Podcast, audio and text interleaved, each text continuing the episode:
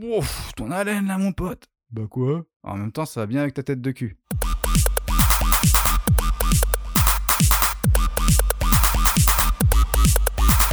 Tiens le mec Je t'ai raconté la fois où j'étais euh, consultant en horticulture d'intérieur, spécialisation euh, chanvre indien. Mes clients, c'était des gens qui voulaient euh, dédier un espace de leur maison pour de la culture d'intérieur. Alors, comme je t'ai dit, spécialisation chanvre indien, ça veut dire que c'était pour faire pousser du cannabis.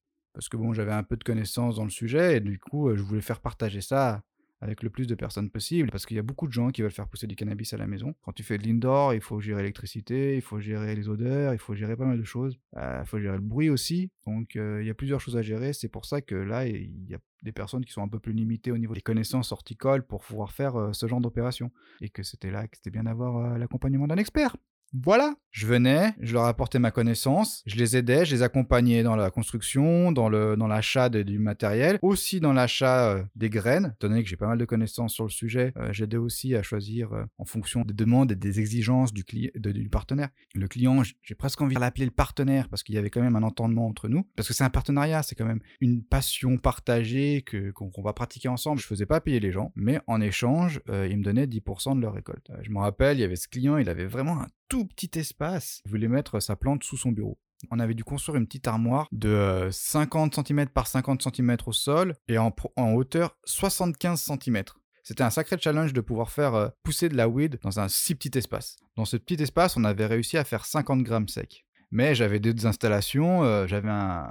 Je me rappelle, euh, un gars, il avait une pièce dans son appart et il l'avait dédié à ça et là on avait mis une de, de 1 par 1, ouais, 1 mètre par 1 mètre, sur 2 mètres de haut, qui est quand même un grand volume, où on a pu, euh, je sais plus mettre combien de plantes là-dedans, 8 je crois, on avait mis 8 plantes. Et lui par contre à la fin, ah oui, euh, on était arrivé à 500 grammes presque. Et ça m'a permis de, tisser un, bon, un bon réseau de, cannabiculteurs, comme on le dit dans le milieu. Dans la France entière, tu vois, j'étais pas euh, dédié sur une région. Et de me rendre compte que, punaise, mon gars, il y a du monde qui fait pousser de la weed. Il y a du monde en France, on se rend pas compte, mais ça pousse de partout, mon gars. Et ça fait que j'avais toujours du bon cannabis chez moi, que je ne plantais pas et que je n'achetais pas. Je pense que la loi, elle devrait être euh, beaucoup plus clémente pour les cannabiculteurs. C'est des gens qui recherchent une, certaine qualité, qui n'ont pas envie d'alimenter le marché noir, qui n'ont pas envie de, se retrouver avec un produit qu'ils ne peuvent pas euh, tracer, qui ne savent pas ce qu'il y a derrière. Là, au moins, c'est ton produit, c'est toi qui le fais pousser, c'est toi qui sais ce que tu as mis dedans, et puis euh, tu es sûr d'avoir quelque chose de qualité. Je veux dire, euh, un petit mec qui fait pousser euh, trois plantes chez lui, c'est clair qu'il va pas ouvrir un réseau de narcotrafic. Hein. Il fait ça pour lui, c'est clair et net. Donc laissez les gens tranquilles. Alors la leçon de cette histoire, bah, c'est toujours une bonne idée de faire pousser sa weed soi-même.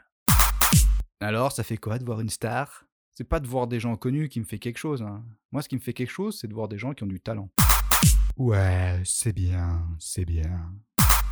Alors comment ça se fait que moi je suis en pull avec une veste et que toi tu montes tes seins? Soit un président, soit pas un pote, on s'en fout de ta tête de capote. Ouais, tu trouves pas qu'il a une tête de capote? Comment ça se fait qu'il dit toujours de la merde celui-là? Bah parce qu'il a une tête de cul. Même dans les films, la masturbation, c'est pas un truc... Hum, classe quoi. Tu vois des scènes de sexe en couple, des fois, de manière très explicite au cinéma, mais jamais des scènes aussi explicites avec des gens qui se touchent.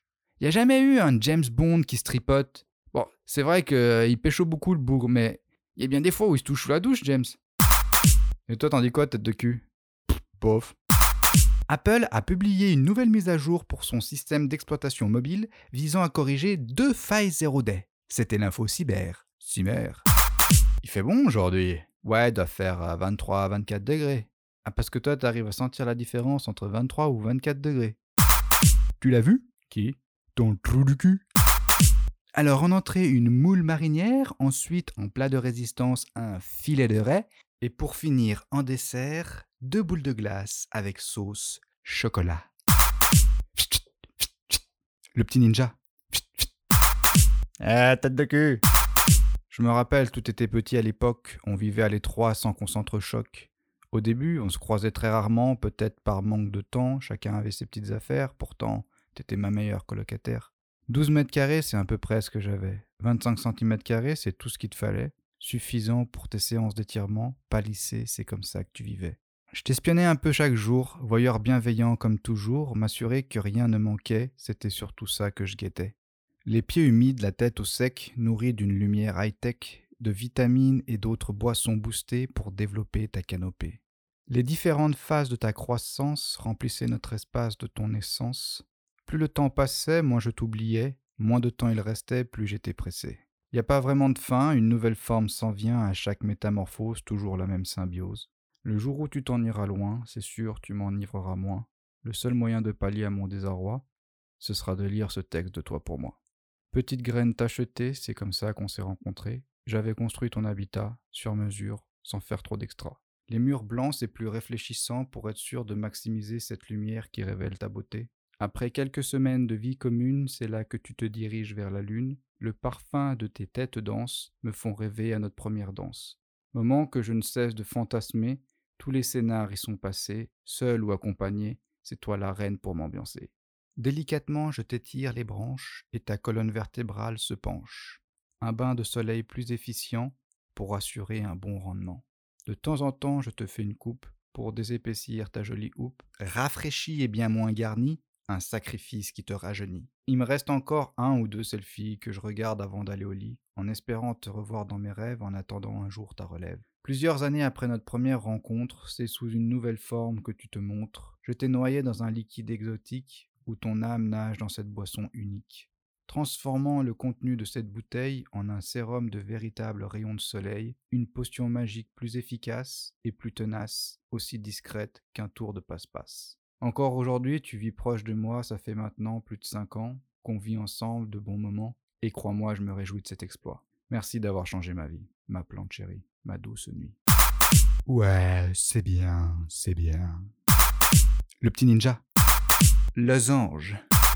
Tiens le mec c'est de l'audio détente de le podcast